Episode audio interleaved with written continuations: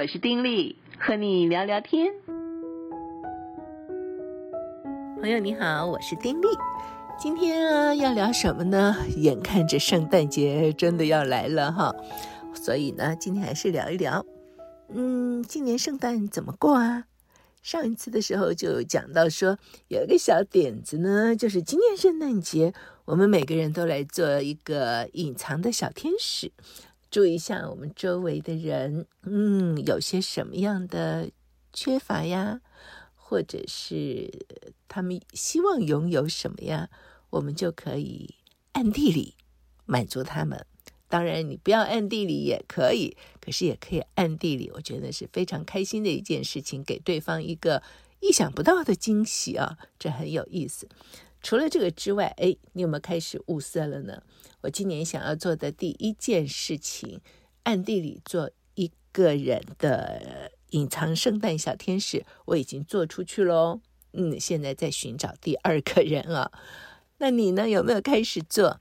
除了这个之外，我也想到哈，嗯，其实圣诞节的时刻，以前啊，圣诞卡就满天飞，所有的这个书店啊什么的，哇，那圣诞卡都是摆出来很多很多，而且这个盛行的时候，每一年都会有新的样式的圣诞卡，比如说有这个呃音乐出来的圣诞卡的时候，哦，就好多的音乐啊。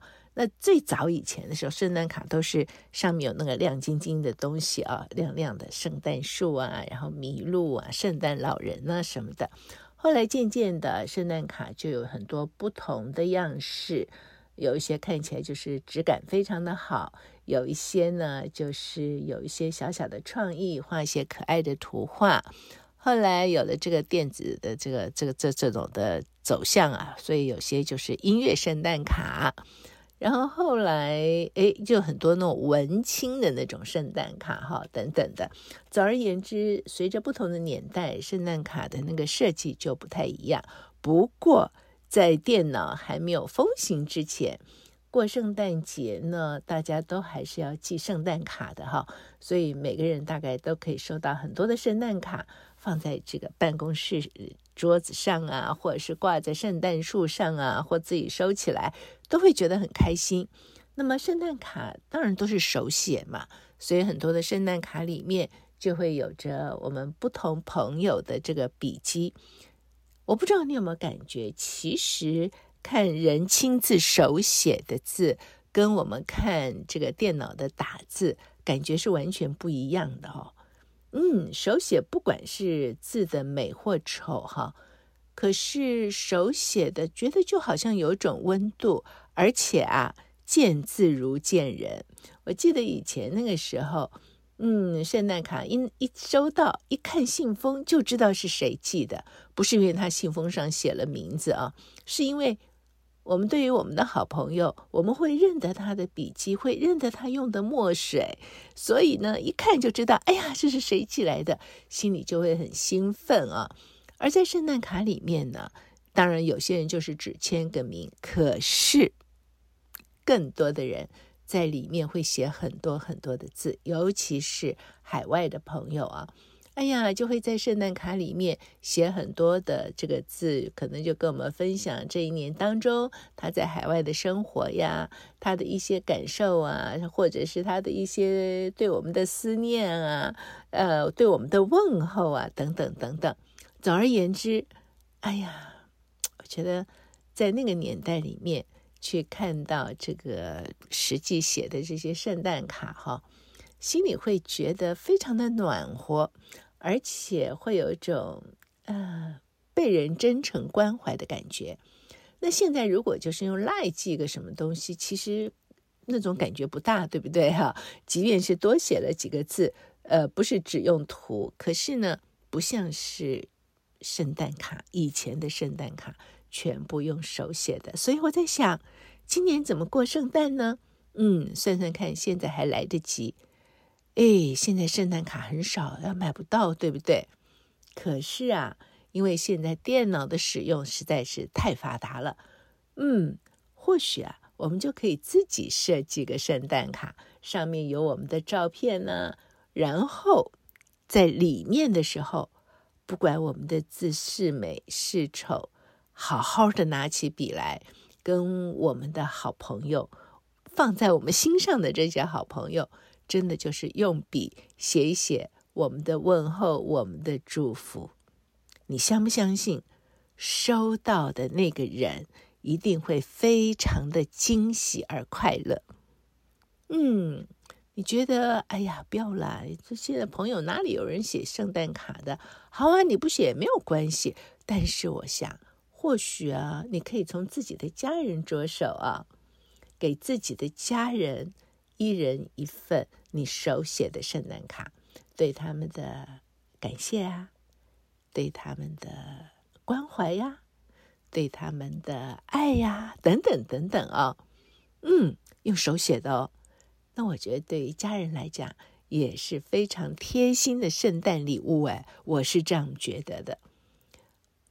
我自己个人有些时候想到以前收到一些圣诞卡的时候，就觉得很甜蜜。这些年偶尔偶尔也会有人给我这种手写的圣诞卡或手写的这种信啊，哎，我也很珍惜，都会觉得很感动的感觉。所以我在想，哎。说不定今年啊，我们也可以做一下这样的事。嗯，我也在想，要至少要寄出去一两份啊，这个手写的圣诞卡，问候朋友，给朋友一个惊喜。那么除了这个之外，我有一个好朋友叫陈德全，他跟我说了个故事，我觉得很动人哦。他提到说，这个国外有一个这个。纪录片的一个奖项，那么得到头奖的那一位呢，是一个爸爸。他那个纪录片呢，拍了十七年，哇，十七年拍什么呀？哦，我听了之后觉得非常有意思。他十七年当中，他就是在他的女儿两岁开始，每年过生日的时候，就在家里的同一个背景的地方。在小的时候，都是坐在同一张椅子上面干什么呢？就是爸爸在这个镜头的后面，镜头对着女儿，爸爸就问他一些问题：今天你过生日啊，开不开心啊？哎，你最想嗯得到什么生日礼物啊？你最喜欢吃的东西是什么呀？等等等等了，诸如此类。两岁嘛，哈，所以爸爸就坐在那个这个镜头的后面啊。然后对着镜头里面的这个女儿，女儿就坐在那里哈。女儿小女孩，你想想看，两岁，爸爸拿着镜头拍她，她一定觉得很有趣，对不对？那对于爸爸提出来的问题，她也会觉得很有趣，所以都是兴致勃勃的、很开心的回回答。很多的这个回答呢，也让大人听起来觉得非常有意思。两岁拍，三岁拍，四岁拍，五岁、六岁。一直这样拍，哎，小女孩渐渐长大了，问的问题当然也渐渐的不一样。到了小女儿青春期的时候，不得了了，再要女儿在生日的时候拍，女儿就很生气，说：“你还要拍这么无聊的东西啊？”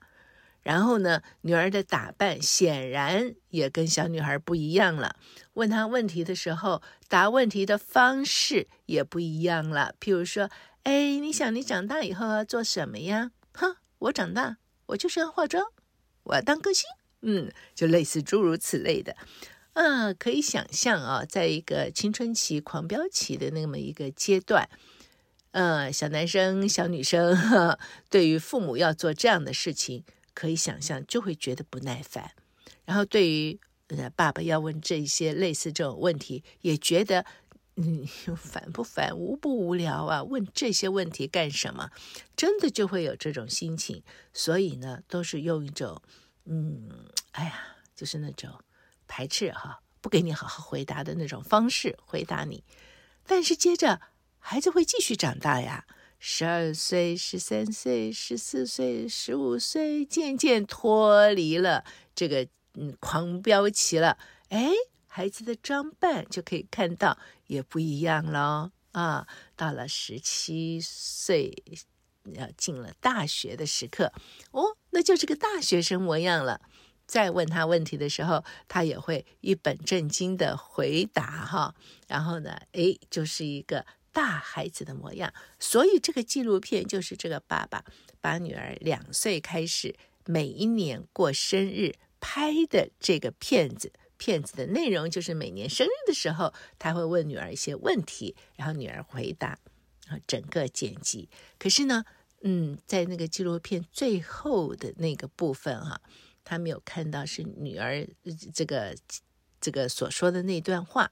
这个女儿呢，在最后的那个那一段，就是女儿十九岁的时候，她就特别说一段话，说她非常谢谢她的爸爸，在过去的十几年，每一年她生日的时候做这件事情，因为她从过去的这些影片里面，她自己看到了自己所走过的痕迹，他觉得这是一份最好最好的礼物，而这样的一个纪录片。在那个纪录片的比赛当中，哈，一个影展吧，我有点点嗯模糊了，就是在那里面得到了首奖。哎呀，我听到这个故事就觉得，哦，这实在太棒了。其实很多时候，我记得我的孩子小的时候，呃，他们过生日啊，或者说什么圣诞节，所以我们就会头疼。哎呀，要买什么礼物呢？希望送给他们一些有意义的东西。什么是有意义的呢？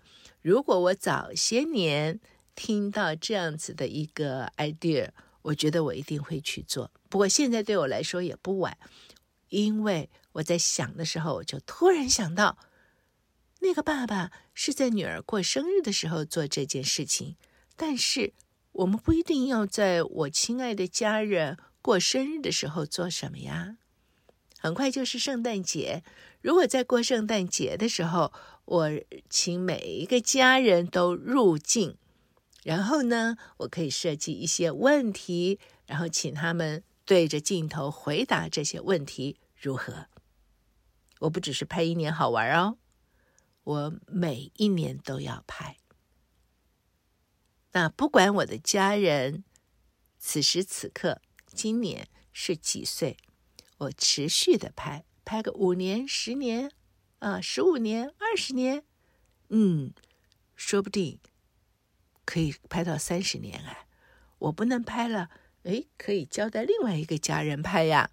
所以呢，对于家人来讲，就可以留下一个往回看，清清楚楚所留下的足迹，人生足迹。你觉得有没有意思？我觉得非常有意思。而且呢，这个题目啊，可以用心的去设计一下。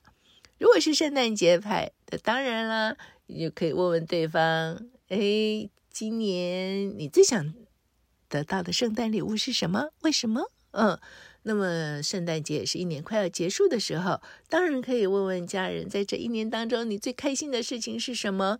什么事情让你最难过？这一年里面有没有身体不舒服啊？呃。这几年是疫情的期间，今年有没有染疫呀？等等啊，类似这种事情都可以问。当然，我也觉得可以问一些，嗯，全家人最喜欢谁呀？这种问题听起来好讨厌，对不对？可是啊，我是觉得，呃，问一问，然后就可以听到每个家人不同的这个答案说法，很好啊。一年录一下没什么了不起，可是你如果连续录了十年、二十年的时刻，嗯，之后连续的看这十年、二十年的转变，那就有意思。那个爸爸在整理这纪录片的时候，这孩子每一年，譬如说两岁的时候有一段，呃，两岁五的那一段结束了，就是一个黑色的荧幕，然后黑色嘣，然后三岁就出来了，然后黑色嘣，四岁就出来了，这样子啊。一直有十七年的记载，多么有意思！我没有看到那个纪录片，可是我就是凭我的想象力去想的时候，我都觉得这太有意思了。如果我是一个女儿，我觉得我在看的时候一定会哭，会有说不出的一种的情绪吧。就看着自己从两岁蜕变成为呃十九岁啊。这到快二十岁了，看着自己每一年的那个转变，然后会有很多很多的联想吧？怎么能够不感动呢？那当然，这个点子一样的可以用在对于我们亲爱的人，在他们过生日的时候，我们可以做这一桩事情。但是因为现在圣诞节嘛，圣诞季节，我就在想，哎，今年圣诞怎么过？哎，我们可不可以做这件事？但是呢，应该是从今年开始，我们的圣诞怎么过？哈哈，从今年开始，每一年的圣诞，我要为每位家人拍这么一段影片。如果住处没有变的话，就会在住家的同一个角落，坐在同一张椅子上，甚至可以做同样的一个动作，手里拿着同样的一个东西。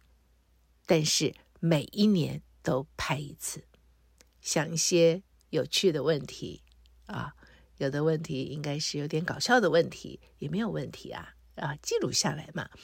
但是呢，也可以有一些比较严肃的问题。哇，圣诞节了，一年又要结束了，今年你过得满不满意呀？类似这种的问题，我也觉得可以问一问啊。在问的过程里面，其实也帮助了每位家人哈、真正的去思考一下过去的这一年自己是怎么过。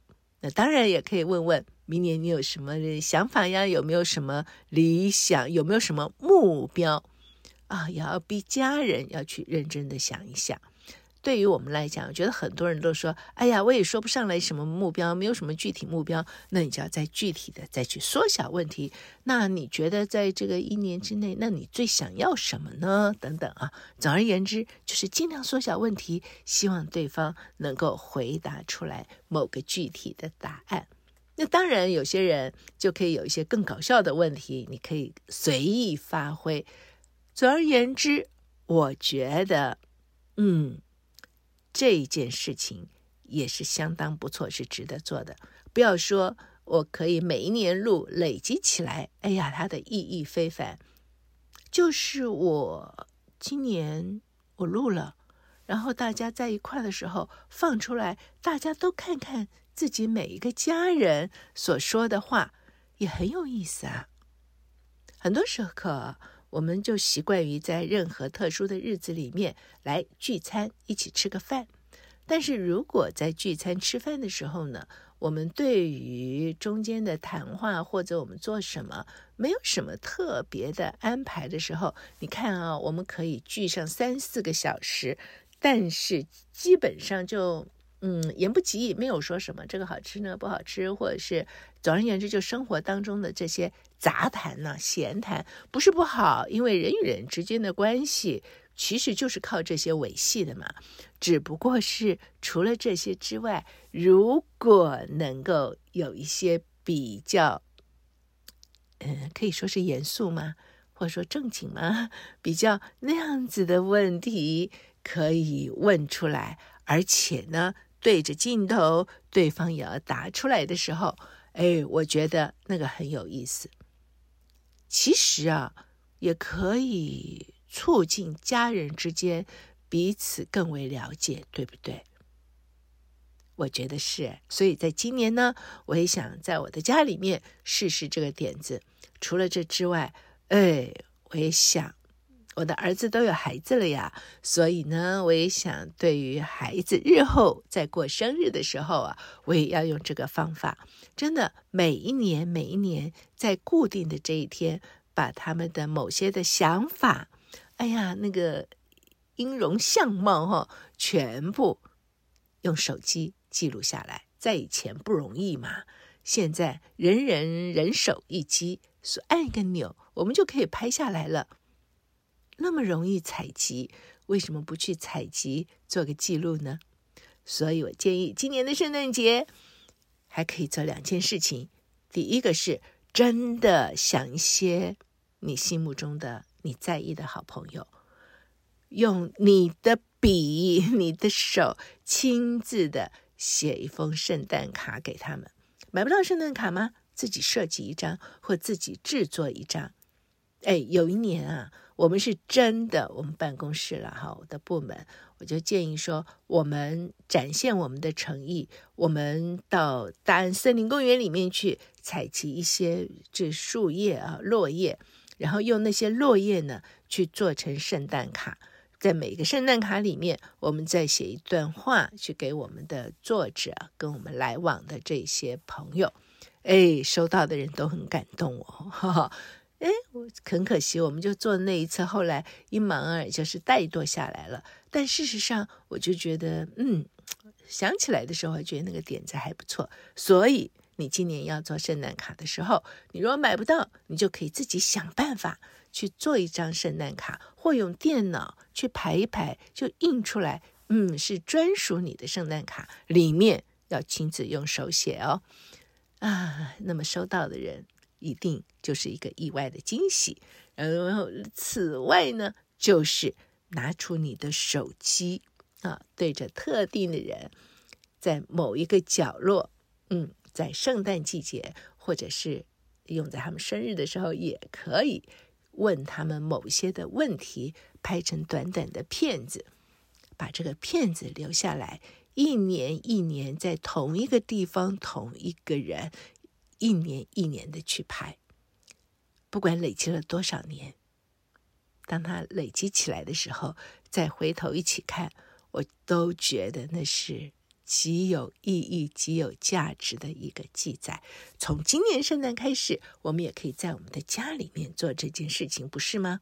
所以今年圣诞怎么过呢？我们也可以做一个。纪录片的摄影师，要不要试试看？或者是书写圣诞卡的人，要他试试看？聊到这儿，下次再聊。此刻说再会，祝福你平安喜乐，拜拜。